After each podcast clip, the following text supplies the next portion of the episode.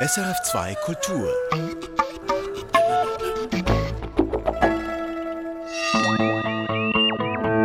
Wissenschaftsmagazin. Unterwasserapotheke. Delfine pflegen ihre Haut mit Korallenschleim. Krebsimpfung. Eine Genfer Forscherin verleiht der Idee neuen Schub. Und Sprungbrett Mond. Luna Gateway soll dem Menschen den Weg ins All ebnen. Die sind drei der Themen im Magazin der SRF Wissenschaftsredaktion. Mein Name ist Katharina Bochsler. Schön, dass Sie dabei sind. Zuerst aber zu den Affenpocken, einer Viruserkrankung, von der die meisten von uns bis vor ein paar Tagen wohl noch nie gehört haben.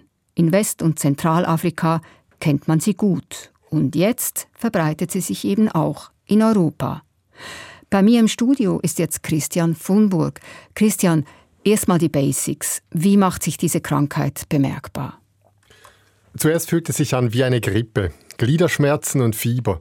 Dann bekommt man Hautausschläge, Bläschen im Gesicht, an den Händen, je nachdem am ganzen Körper. In den meisten Fällen ist die Erkrankung nicht schwerwiegend, aber in West- und Zentralafrika, wo sich das Virus über Nagetiere verbreitet, kommt es doch immer wieder auch zu Todesfällen. Es gibt aber wirksame Medikamente, sagen Fachleute. Das Virus verbreitet sich über Nagetiere, sagst du, aber jetzt in Europa verbreitet es sich von Mensch zu Mensch. Ja, das war in diesem Ausmaß bisher unbekannt und deshalb ist die Weltgesundheitsorganisation WHO auch besorgt und ruft zu erhöhter Wachsamkeit auf. Normalerweise zirkuliert das Virus unter Ratten und Hörnchen und wenn Affen oder eben auch Menschen in nahen Kontakt mit ihnen kommen oder wenn Menschen im Wald jagen und Nagetiere oder erkrankte Affen essen, dann äh, kann man sich anstecken. Jetzt in Großbritannien, Portugal, Spanien, Frankreich, es werden immer mehr Länder, werden diese Fälle bekannt und das sind Menschen, die nicht in Afrika waren, Menschen, die sich offenbar untereinander angesteckt haben. Es sollen sich auffallend viele schwule und bisexuelle Männer angesteckt haben. Ist es eine sexuell übertragbare Krankheit? Auch, ja, aber nicht nur. Man kann sich, das weiß man schon länger, über Körperflüssigkeiten anstecken, aber das ist auch über Tröpfchen, also etwa beim Husten möglich. Also sobald man sich nahe kommt, kann man sich anstecken. Es braucht keinen Sex dazu. Wie eng verwandt sind eigentlich die Affenpocken mit den Pocken beim Menschen? Sie gehören zur selben Gattung der Säugerpocken. Es gibt zum Beispiel auch Pocken bei Pferden, Hasen oder Kamelen. Alle verursachen krankhafte Hautveränderungen. Die Pocken beim Menschen, die wir einfach Pocken nennen, die gelten seit 1980 als ausgerottet. Das war ein jahrelanger Kampf der WHO, ein weltweites Impfprogramm. Und diese Impfung hat auch ein Stück weit gewirkt gegen die Affenpocken, sagt Esther Künzli vom Schweizerischen Tropen- und Public Health Institute. Man weiß, dass Personen, die gegen Pocken geimpft wurden, damals bei den großen Eradikationskampagnen, weniger häufig Affenpocken bekommen haben. Unterdessen haben weite Teile der Weltbevölkerung keinen Impfschutz mehr gegen die Pocken. Aber ob und wenn ja, wie stark das jetzt auch zur Verbreitung der Affenpocken beiträgt, das ist unklar.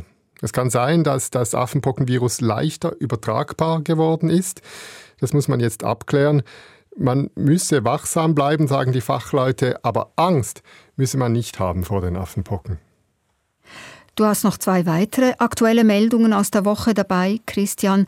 Ein Backenzahn hat die Welt der Archäologinnen und Archäologen die letzten Tage ziemlich in Aufregung versetzt. Ja, genau. In einer Höhle in Laos äh, wurde der gefunden. Ein uralter Backenzahn von einem Mädchen, 150.000 Jahre alt. Der Fund ist deshalb so aufregend, weil es sich von der Form und Größe her mit großer Wahrscheinlichkeit um den Zahn eines Denisova-Mädchens handelt.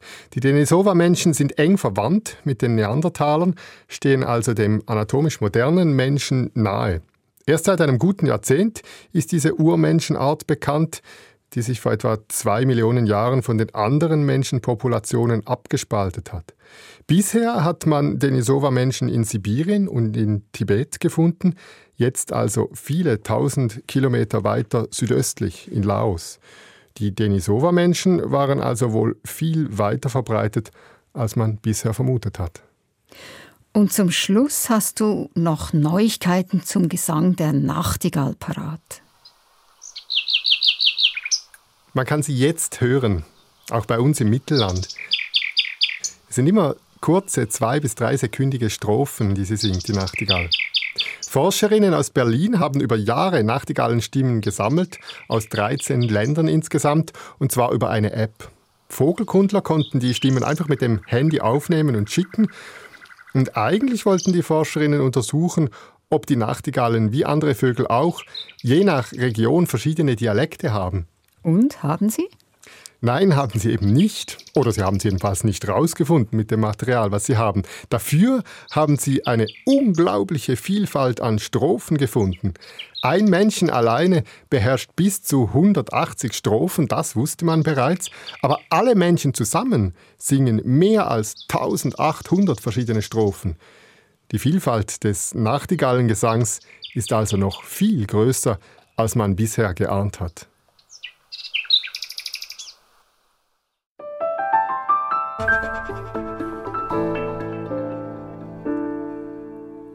Wenn's juckt und brennt auf der Haut, greift der Mensch zur Salbe. Delfine machen's ganz ähnlich, nur ohne Hände und mit Arzneien aus der Natur. Sie reiben sich an Schwämmen und Korallen, um Hautkrankheiten zu behandeln, und zwar ganz gezielt. Forscherinnen haben im Roten Meer vor der ägyptischen Küste beobachtet, wie sich indopazifische große Tümmler dort mit einer ganz bestimmten Korallenart verarzten, mit der Gorgonie. Die Studie dazu ist jetzt im Fachmagazin Cell Press erschienen. Ich habe mit den beiden Hauptautorinnen gesprochen, mit Gertrud Morlock, Chemikerin an der Uni Gießen und mit Angela Ziltener, Wildtierbiologin von der Uni Zürich. Angela Ziltener hat die entscheidende Entdeckung gemacht, die zu dieser Studie geführt hat. Ich habe sie gefragt, was sie denn ursprünglich beobachtet hat. Als ich einen Tauchgang hatte mit äh, meinen Kollegen, ähm, haben wir etwas ganz Ungewöhnliches ähm, beobachten können. Und zwar, dass die Delfine Reihe an Reihe an einer Weichkoralle, Gogonie, äh, anstehen und dann mit dem Bauch mit, oder von der Seite her ähm, sich daran reiben und immer wieder zurückkehren. Und wir haben gedacht, was ist das? Äh, was könnte das wohl sein? Und ähm, weil wir hatten noch nie zuvor dieses Verhalten gesehen und wollten natürlich genaueres wissen, was da gerade passiert. Das könnte ja eigentlich auch ein Spiel gewesen sein, eine Art Ringelreien- oder Wellness-Event. Das sind ja kluge und soziale Tiere. Warum sind Sie denn auf die Idee gekommen, es könnte sich um ein Ritual zur Selbstverarztung handeln? Also wir mussten natürlich zuerst wissen, ob dieses Verhalten täglich passiert. Und wir konnten dann wirklich sehen, dass das äh, vor allem jetzt zum Beispiel morgens passiert, wenn die Delfine zu diesen Riffen kommen, um sich auszuruhen von der nächtlichen Jagd. Und bevor sie schlafen gehen, kann man schon fast sagen, sich an diese Buschgogone reiben und dann eben auch, wenn sie aufwachen und dann eigentlich entweder wieder äh, spielen oder dann auch das Riff verlassen. Und es war sehr speziell, weil sie halt wirklich selektiv gewisse Organismen, jetzt Individuen, wenn man diese Weichkoralle als Individuum sieht, ausgewählt haben. Sie hatten also rasch den Verdacht, an dieser Buschkoralle müsse was Spezielles dran sein. Also wir wissen halt auch, dass äh, Korallen oder Schwämme auch äh, bioaktive Substanzen haben. Und äh, wenn sich zum Beispiel die Gorgone, also die besteht ja aus lauter Polypen, zurückziehen, dann sondern die einen Schleim ab. Und weil die Delfine eben auch immer wieder mehrmals äh, sich reiben, ist es natürlich äh, möglich, dass dann auch dieser Schleim an dieser Haut haftet. Und somit wollten wir diesen Zusammenhang sehen, ob das eine Art wie Salbe ist. Delfine haben ja keine Hände oder Arme, wo sie sich das einreiben können. Und das bietet natürlich einen zusätzlichen Vorteil, sich da wohlzufühlen und eben, dass das eben auch der Haut gut tut. Und diesen Korallenschleim haben Sie dann untersucht und das war dann der Job von Ihnen, Gertrud Morlock, Chemikerin und Co-Autorin der Studie. Frau Morlock, was haben Sie in diesem Schleim gefunden? Ja überraschend viele bioaktive Stoffe. Und das waren nicht nur antibakterielle, antimikrobielle Eigenschaften, die wir entdeckten, sondern eben auch hormonell wirksame Eigenschaften, also estrogenartig wirkende Verbindungen. Und es ist ja auch so bekannt, dass man zum Beispiel bei Hautirritationen, da kann auch Estrogen helfen, wenn die Haut ja Probleme macht Richtung eben Austrocknen. Und da dachten wir eben, dass das eben auch gezielt von den Delfinen genutzt wird, um Hautprobleme anzugehen. Das heißt, es hatte sehr viele Substanzen in diesem Korallenschleim, die auf die Haut einwirken können. Wie genau wirken denn diese Stoffe bei den Delfinen? Ja, vielleicht eher schützend. Ähm, wir dachten, dass es auch in Richtung Prophylaxe gemacht wird, weil antibakterielle Stoffe, die schützen ja auch, wenn da irgendwelche Parasiten oder Besiedlungen auf der Haut sind dass das auch ein Grund ist, warum die Delfine dann diese Korallen angehen. Also eher hautschützende Stoffe oder auch estrogenartig wirkende Stoffe, die können ja auch bei uns Menschen zumindest ne, die Geschmeidigkeit der Haut unterstützen. Ja, so in diese Richtung eher unterstützend prophylaktisch. Dieses Kreisspiel ist also vermutlich vor allem ein Ritual, das Hautkrankheiten vorbeugt. Jetzt nochmal zurück zu Ihnen, Angela Ziltner, als Verhaltensforscherin. Das ist ja sehr clever von den Delfinen. Ist das nun ein vererbtes Verhalten oder ein erlerntes?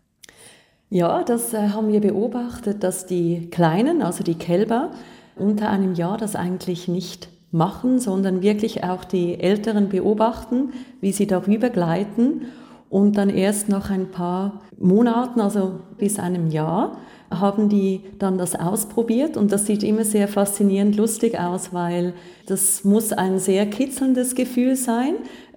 Die versuchen möglichst wenig vom Körper daran zu reiben. Also die Schwanzflosse ist meistens nach oben gerichtet und auch die Brustflossen nach oben und dann machen sie es, gucken dann wieder den Älteren zu, versuchen es wieder.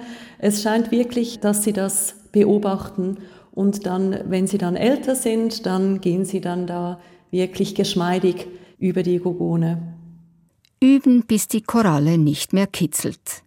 Wenn Sie sehen möchten, wie ein Junges von der Mutter lernt oder wie so ein Delfin Ringelreihen um eine heilende Koralle aussieht, finden Sie auf unserer Sendungsseite Fotos und Filmmaterial dazu. srf.ch Stichwort Wissenschaftsmagazin. Eine Impfung, die Krebskranke heilt, das wäre wirklich ein Riesending. Fast 20 Millionen Menschen erkranken jährlich weltweit neu an Krebs. 10 Millionen sterben. Noch gibt es sie nicht, diese Impfung, aber die Forschung läuft hoch getaktet. Die Impfung soll, so das Ziel, das Immunsystem von Krebspatientinnen und Patienten in die Gänge bringen. Mehr noch, die körpereigenen Abwehrmechanismen sollen ganz gezielt auf den jeweiligen Tumor losgehen. Das ist kompliziert. Die Erfindung einer Genfer Forscherin könnte es einfacher machen. Dafür ist sie jetzt für den Europäischen Erfinderpreis nominiert. Irin Tirci berichtet. Krebsimpfungen, bei denen man sich vorbeugend gegen eine Krebserkrankung impfen lässt, die gibt es bereits zum Beispiel die HPV-Impfung, die jungen Mädchen und Buben empfohlen wird. Sie verhindert eine Infektion mit humanen Papillomaviren, HPV, die Gebärmutterhalskrebs auslösen können. Doch hinter dem Begriff Krebsimpfung steckt noch eine ganz andere Idee, nämlich, dass man das Immunsystem nicht im Voraus, sondern bei bereits erkrankten Menschen gezielt stimuliert und so den Krebs bekämpft. Das ist keine neue Idee und gleichzeitig eine, die noch nicht richtig zum Fliegen kam, sagt Adrian Ochsenbein, Leiter der medizinischen Onkologie am Inselspital Bern. Die Impfstrategien bei Krebs haben ja etwas eine schwierige Geschichte. Das macht man ja seit vielen, vielen Jahren, also seit Jahrzehnten und eigentlich mit wenig therapeutischem Erfolg bisher.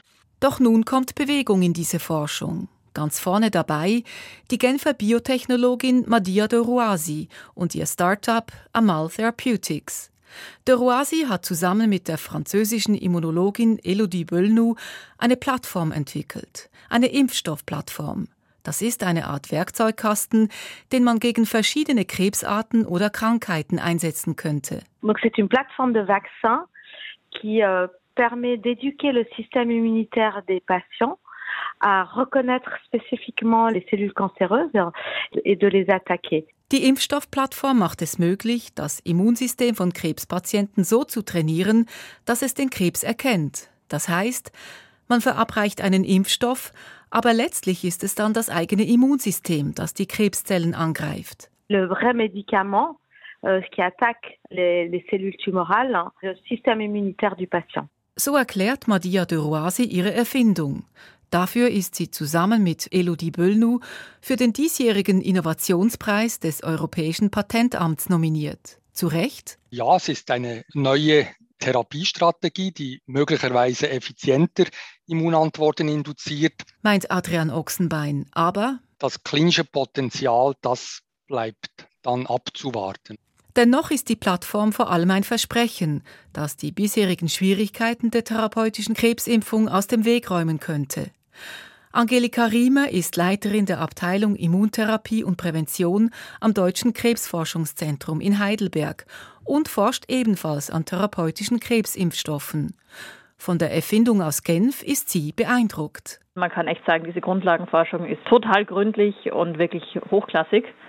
Und man kann eindeutig sehen, dass hier sehr genau analysiert wurde, ob diese Vakzin, also Impfstoffplattform gut funktioniert. Wie es funktioniert, Madia de Roisi erklärt es. Notre plateforme de vaccin, qui s'appelle Kissima, euh, a trois parties. Le vecteur, le Die Impfstoffplattform besteht aus drei Komponenten. Erstens Krebsbestandteile des Tumors, den man attackieren will. Die werden in ein Molekül verpackt und in den Körper eingebracht. Auf der Spitze dieses Moleküls sitzt zweitens ein kleines Eiweiß mit der Fähigkeit, in die Immunzellen einzudringen. Es stellt somit sicher, dass die Krebsbestandteile in die Immunzellen gelangen, in die sogenannten Antigen präsentierenden Zellen. Der dritte Teil ist ein zusätzliches Protein. Es signalisiert diesen Immunzellen, aktiv zu werden. Für Angelika Riemer sind die Ergebnisse der Genfer Forscherinnen sehr überzeugend. Aufgrund der präklinischen der Grundlagenforschung konnten die wirklich zeigen, dass mit diesem Konstrukt, diesem dreiteiligen, sie sehr, sehr hohe Immunantworten, eben auch zytotoxische Immunantworten auslösen können. Zytotoxisch, also zelltötend. Das Herausragende der Erfindung sei, dass sozusagen Teil dieses Konstrukts schon dieses aktivierende Molekül ist, das eben sagt, Gefahr weil nur eine aktivierte antigenpräsentierende Zelle löst auch eine Immunantwort aus. Zurzeit wird die Plattform von Madia Doroasi und Elodie Böllnu an Menschen getestet, in einer Phase 1-Studie bei Patienten mit Darmkrebs. Ob die therapeutische Krebsimpfung nun zum Erfolg gelangt, wird man sehen. Adrian Ochsenbein sagt, das wird seinen Platz finden müssen, vor mhm. allem weil die Entwicklungen schnell laufen. Das größte Potenzial sieht der Berner Onkologe darin, verschiedene Ansätze zu kombinieren. So lassen sich heute viele Krebsarten, bei denen die Prognosen früher schlecht waren, dank Immuntherapien gut behandeln oder sogar heilen. Mit gezielten Impfstoffen könnten sich die Überlebenschancen von Patientinnen und Patienten noch weiter verbessern. Eine künftige Impfung macht heute Hoffnung. Das war ein Beitrag von Irin Dietschi.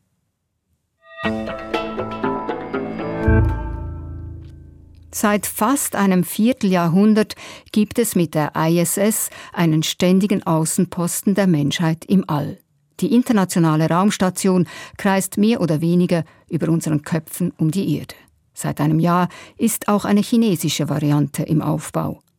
Bald schon aber soll eine weitere Minikolonie im All schweben. Nicht im nahen Erdorbit, sondern weiter draußen. Luna Gateway heißt das Projekt.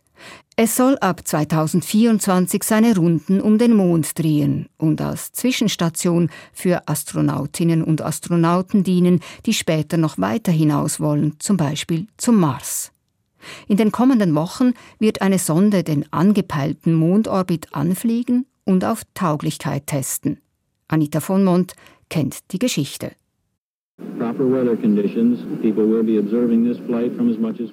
Rund 50 Jahre ist das her. Am Kennedy Space Center in Florida startet die Apollo 17, die letzte bemannte Mission zum Mond. In den frühen 70er und späten 60er Jahren sind insgesamt zwölf US-Astronauten auf dem Mond gelandet, haben Fahnen eingesteckt, das Gelände erkundet und Mondgestein zur Erde gebracht. Dann war Schluss. Jetzt wollen Menschen wieder zum Mond, doch anders. Zwar geben die USA nach wie vor den Ton an im aktuellen Mondlandeprogramm Artemis. Doch diesmal arbeiten die USA zusammen mit diversen Partnern. Auch für Europa könnten künftige Mondflüge daher spannend sein, sagt von der Europäischen Raumfahrtagentur ESA Nico Dettmann. Das wäre dann für Europa auch das erste Mal, dass europäische Astronauten bis zum Mond fliegen könnten. Europa entwickelt nämlich mit den USA, Kanada und Japan das Lunar Gateway. Diese Raumstation ist viel kleiner als die ISS und sie kreist viel weiter draußen, nicht um die Erde, sondern um den Mond. Zum Teil ist das Lunar Gateway wie die ISS eine Forschungsstation. Bis zu vier Leute können hier zum Beispiel die erhöhte Strahlenbelastung der Umgebung untersuchen. Doch vor allem soll dieser Außenposten des Mondes zu einem Umsteige- und Aufenthaltsort werden für Astronauten und neu auch Astronautinnen auf dem Weg von der Erde zum Mond. Direktflüge zum Mond werden nämlich nicht mehr die Regel sein. Die Mondbasis im All werde in der künftigen bemannten Raumfahrt daher eine wichtige Rolle spielen, sagt der Leiter des ESA-Mondexplorationsprogramms. Wir schaffen mit dem Lunar Gateway ein Sprungbrett im mondnahen Orbit, das länger andauernde Missionen auf der Mondoberfläche erlauben soll. Bis zu zwei, drei Monate können Astronauten sich in der Lunar Gateway aufhalten. Und auch auf der Mondoberfläche will man diesmal nicht nur kurz das Gelände erkunden und Staub und Steine sammeln. Am Südpol des Erdtrabanten sollen die Astronauten und Astronautinnen nach Rohstoffen suchen. Vor allem Wassereis wird dort vermutet. Daraus könnte man Trinkwasser und Sauerstoff gewinnen, was für Langzeitaufenthalte essentiell wäre. Überhaupt soll der Mond zu einer Art Trainingscamp werden, wo Menschen üben, sich in lebensfeindlicher Umgebung zu behaupten, zunächst auf dem Mond und später auf dem Mars. Das sind aber noch ferne Visionen. Der Termin für die viel bescheideneren Anfänge liegt da näher. Die erste bemannte Mission zum Gateway ist tatsächlich die, bei der die European Space Agency seinen IHAB liefert. Und das ist zurzeit geplant für Ende 2026. Der IHAB ist der Hauptaufenthaltsraum im Kernteil des Lunar Gateways. Die Astronauten und Astronautinnen im Orion-Raumschiff docken dort an, um sich zu erholen oder etwas vorzubereiten, bevor es mit einer Starship-Landefähre des Unternehmens SpaceX weitergeht zum Mond. Präsident Biden führt das Mondlandeprogramm weiter. Nicht so schnell wie sein Vorgänger Trump das angekündigt hatte. Doch er führt es weiter. Unter anderem, um gegenüber China mit ähnlichen Mondplänen nicht ins Hintertreffen zu geraten.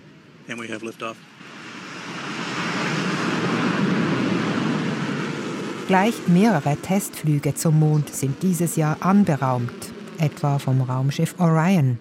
Als nächstes, voraussichtlich Ende Mai, startet die Mission Capstone erklärt Ali Guerneros Luna von der NASA. The capstone is a CubeSat. It's the size of a microwave oven and it's going to serve as the first spacecraft to be tested in a unique lunar orbit. Capstone, so die Ingenieurin, sei ein Kleinsatellit, etwa so groß wie ein Mikrowellenherd. Der soll während sechs Monaten die Umlaufbahn der Lunar Gateway testen. Denn diese Bahn wurde noch nie zuvor geflogen. Man kann sie sich vorstellen wie ein langgezogener und einseitig geratener Heiligenschein um den Mond. Von der Erde aus sollte man die Lunar Gateway immer im Blick haben und daher auch gut mit ihr kommunizieren können. Ob dies der Fall ist, wird jetzt der Kleinsatellit testen, so Ali Guarneros Luna. We're going to do some verification of the communication system. Speziell an diesem Mondorbit ist auch, er geht um einen sogenannten Lagrange-Punkt. Das sei eine Art Gleichgewichtspunkt zwischen den Anziehungskräften von Erde und Mond. Located in a specific balance point in the gravities of the Earth and the Moon and offers stability for a very long-term missions and requires minimum of energy to maintain it. Eine Raumstation sollte auf dieser Bahn stabil kreisen, mit nur wenig Korrekturmanövern, und sie sollte wenig Energie brauchen. Der Testsatellit soll zeigen, wie gut diese Erwartungen zutreffen, sodass man möglichst genaue Simulationsmodelle machen kann, auch für längere Zeit. Denn die Lunar Gateway soll 15 Jahre lang ein Sprungbrett sein zum Mond und darüber hinaus. Ein Sprungbrett zum Mond und darüber hinaus. Noch viel weiter hinaus als Lunar Gateway wagen wir uns in der aktuellen Doppelstaffel von Kopf voran. Im Podcast der Wissenschaftsredaktion geht es nämlich um Außerirdische. Kannst du das sagen, E.T.? Und ums Bild, das wir uns von ihnen machen. E.T. Vor allem aber um die Vorstellung der Wissenschaftlerinnen, die nach extraterrestrischem Leben suchen. Kopf voran, zu finden und zu hören unter srf.ch und überall sonst, wo es Podcasts gibt. Und mit diesem kürzest Tipp und Trip ins All geht die aktuelle Ausgabe des Wissenschaftsmagazins für diese Woche zu Ende. Redaktion Christian von Burg, Moderation Katharina Bochsler. Sie hören uns nächste Woche wieder am selben Ort zur selben Zeit. Erfahren Sie mehr über unsere Sendungen auf unserer Homepage srf.ch-kultur.